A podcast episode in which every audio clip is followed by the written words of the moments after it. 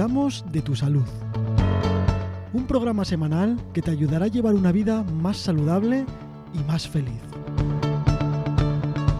Comenzamos. Hola Loreto, ¿qué tal? ¿Cómo estás hoy? Hola Manu, muy bien. ¿Y tú qué tal estás? Muy bien, la verdad que una semanita más aquí para hablar de otro tipo de intolerancia. Vamos a hablar de la intolerancia a la fructosa. Sí, hemos decidido eh, hacer este programa de intolerancia a la fructosa tras hablar de la intolerancia a la lactosa porque los síntomas son muy parecidos, pero las causas son diferentes y el tratamiento también es diferente. Vale, esto suena eh, muy rarito, ¿no? Fructosa. ¿Qué es eso de la fructosa?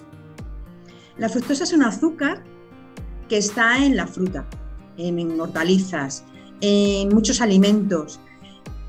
Y, es un azúcar natural, que en sí no tiene por qué producir ningún problema, ni ninguna intolerancia.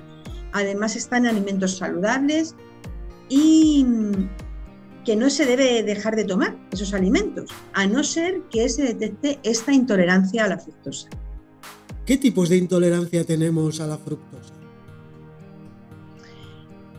los tipos de, intolerancia pueden ser imprimarias, se deben a la alteración del transportador de la fructosa eh, que pasa la fructosa a través de la mucosa intestinal y en este caso su origen puede ser genético.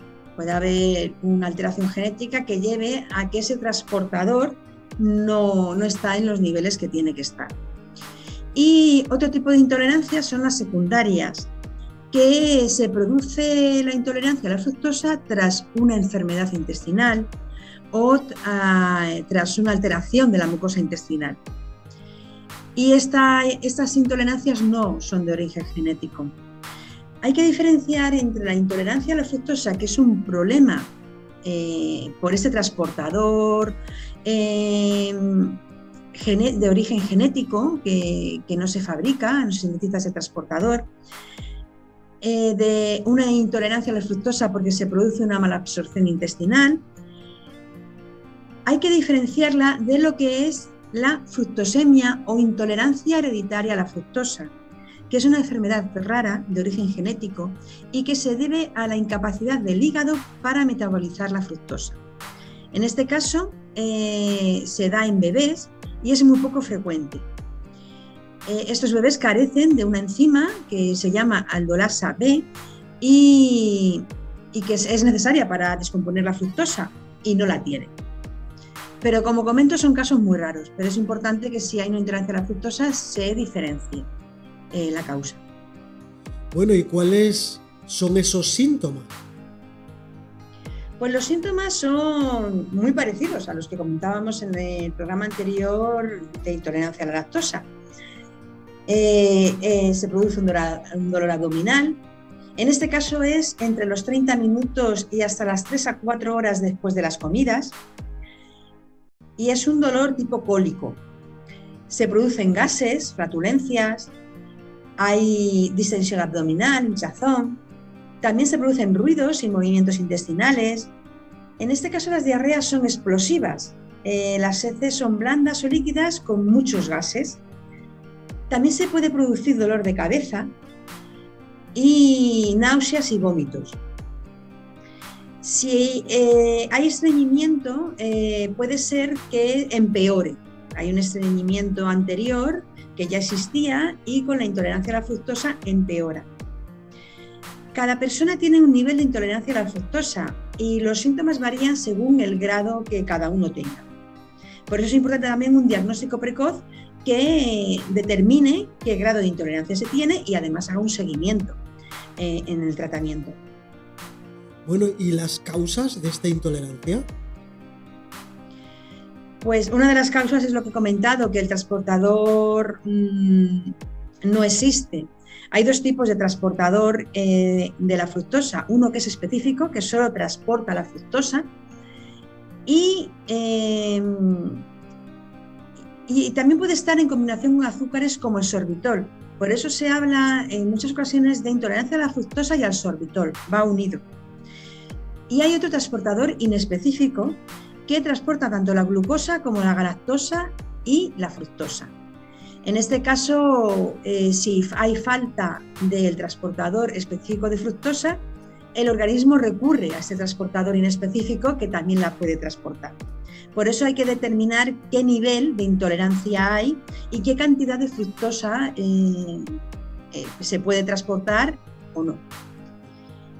cuando hay una deficiencia de esas proteínas, la fructosa no se absorbe y pasa al colon y se produce una fermentación de esta fructosa que da lugar a los síntomas. Las bacterias que hay en el colon fermentan, fermentan esta fructosa y da lugar a dióxido de carbono, a hidrógeno y a metano. También se libera agua y ácidos grasos y bueno, al final todo, todas estas sustancias producen su, su típica sintomatología. ¿Y cómo, cómo la diagnosticamos? La prueba diagnóstica de la intolerancia a la fructosa es un test de aliento eh, y se mide el hidrógeno que se expira.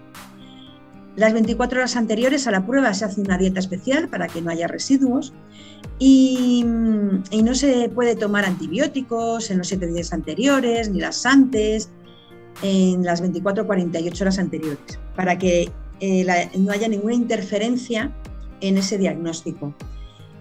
Durante la prueba se toman muestras de aire eh, expirado cada 30 minutos y dura hasta durante 3 horas. Entonces se hace tomar fructosa y se van midiendo los niveles de hidrógeno que se van liberando. Bueno, y una vez que hemos detectado que tenemos intolerancia a la fructosa, eh, ¿cuál es el tratamiento? El tratamiento es una dieta libre en alimentos que tengan fructosa o sorbitol. Em, no hay un medicamento que cure la, intolerancia a la fructosa.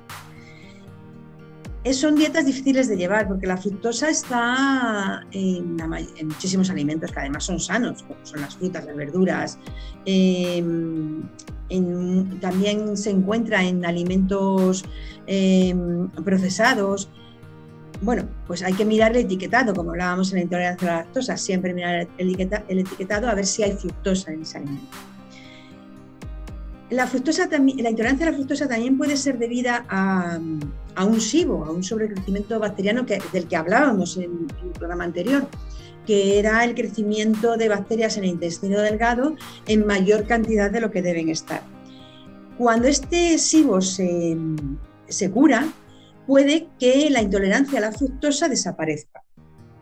Entonces es muy importante llevar una buena dieta en la que se elimina eh, la fructosa, un seguimiento por parte del médico que ha puesto el tratamiento y el, tratamiento para eh, la causa que puede ser el SIBO si ese es el caso. ¿Qué alimentos podemos comer entonces, así entre comillas, que no tengan fructosa? Bueno, se limita mucho los alimentos que se pueden tomar. Son dietas que se llevan de tres a seis meses para poder, mm, para poder eliminar la causa si no es genética o no es algo que no se pueda corregir si, la causa de la intolerancia a la fructosa es, como he dicho, el SIBO o, algún trastorno que se pueda corregir, se pueda curar, pues durante tres a seis meses se lleva el tratamiento con la dieta sin lactosa, perdón, sin fructosa. Y lo que voy a decir son los alimentos eh, que no se pueden comer, que es importante, aunque he comentado que son frutas y verduras, pero también se incluyen chocolate, bollería, zumos comerciales, mermeladas. Eh, los productos sin azúcar son muy importantes no tomarlos porque tienen sorbitol y suelen tener fructosa, no contienen eh, azúcar, pero a cambio para que estén dulces les añaden fructosa sorbitol. Entonces es importante eliminarlos también de la dieta. Y atendiendo a tu pregunta de qué alimentos se pueden comer, pues eh, se pueden tomar huevos, carnes, pescados y, leche si no se es intolerante a la lactosa. Pero todo esto en unos límites que debe marcar el profesional sanitario, el médico especialista que ha puesto la dieta. La dieta tiene que ser personalizada, acorde al nivel de intolerancia que tiene cada persona. hablando del sorbitol que aparece en muchos etiquetados de muchos productos, ¿es saludable eso? El sorbitol en una, persona que, en una persona que no tiene intolerancia a la fructosa y no tiene intolerancia al sorbitol, lo puede tomar en las cantidades que no son eh, tóxicas y cantidades que no afectan a la salud. Que normalmente, bueno, pues eh, si no tomas una cantidad en exceso de productos sin azúcar, tomas algo normal, no se exceden esas cantidades. El problema es cuando se toman pues litros y litros de bebida sin, eh, sin azúcar, que suelen tener sorbitol, además chicles, eh, otros productos que, que, tienen esos edulcorantes. Bueno, pues mm, al final sí se puede exceder esa cantidad, pero en, cantidades normales, que te tomes una bebida sin azúcar, no, no tiene por qué ser un problema para la salud. Sí, siguiendo una vida saludable, como siempre decimos, eh, no hay ningún problema en tomar eh, ese componente en alguna de las cosas que bebamos. Claro, tomado en, cantidades pequeñas, como siempre. El, exceso de, cualquier producto o, cualquier sustancia que lleva en los alimentos, que muchas veces se dice, este, este, este aditivo o esta sustancia que lleva esta este alimento es cancerígena o es mala. Bueno, hay que ver en qué cantidad tiene ese efecto, porque probablemente en la cantidad que está en el alimento no lo es. El problema es cuando tomamos muchos alimentos que tienen ese producto. Claro, evidentemente el tomar una bebida de estas que hay sin azúcar no son saludables. O sea que tampoco deberíamos comer, comer o sea, tomar muchas, ¿no? Claro, tomar en exceso no. El tomar una bebida sin azúcar, no, si no eres intolerante, no te va a pasar nada. El problema es cuando hay personas que se toman dos litros al día. Es, ahí hay un problema. Se ha visto que no es sano. Porque no es sano tomar esa cantidad. Yo es que me refería a la cosa de que, bueno, pues como el azúcar es malo, me voy a tomar la cola sin azúcar y pensamos que eso sí es saludable y realmente no lo es tampoco, ¿no? Sí, no es saludable en, pasando de una cantidad. No, vamos a demonizar en los productos sin azúcar eh, si se toman de una manera, pues de vez en cuando, una vez a la semana, o se, toma algo, un producto al día. El problema es cuando ya todos estos productos tienen, eh, son sin azúcar y vas aumentando la cantidad en tu organismo de, de edulcorantes o en este caso del sorbitol. Pero hay edulcorantes que son más sanos que otros, eh, como puede ser el, eh, la stevia, ¿no? que es la que más se recomienda. Y, y no tampoco se puede comer en exceso. Es que vamos a, vamos a ser un poco coherentes con las cantidades que tomamos de, de alimentos y de suplementos o de, de productos que sustituimos unos, unos por otros. Eh, la stevia es una buena opción para endulzar y no tener que tomar ni productos light que tengan sorbitol o fructosa, ni, ni glucosa, ni, azúcar común. Claro, evidentemente eh, nosotros nunca demonizamos ninguna cosa porque al final somos partidarios de que un día si hay que tomarse una cerveza se toma y si un día tenemos que ir a comer pizza con los amiguetes, pues vamos, ¿no? Que tampoco es decir vamos a quitar de la dieta un montón de cosas, ¿no? Simplemente pues una dieta saludable y ser un poco flexibles ¿no? con nuestro cuerpo.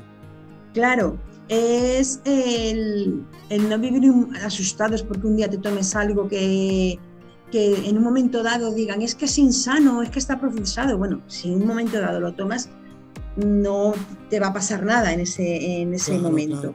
El problema es cuando se toman asiduamente y forman parte de la dieta diaria. El problema no es tomarte un croissant o un bollo, sino desayunarlo todos los días. Claro. Eso es, que sea un hábito. Ahí está. Bueno, ¿y cómo podemos mejorar un poco la intolerancia a la fructosa? Que por cierto, eh, si tienes intolerancia a la fructosa, eh, ¿eso se cura o es de por vida? Pues si la intolerancia a la fructosa es causa como consecuencia de una enfermedad que ya se tiene o del SIBO que he comentado, si se cura esa enfermedad, es muy probable que la intolerancia a la fructosa ya no exista.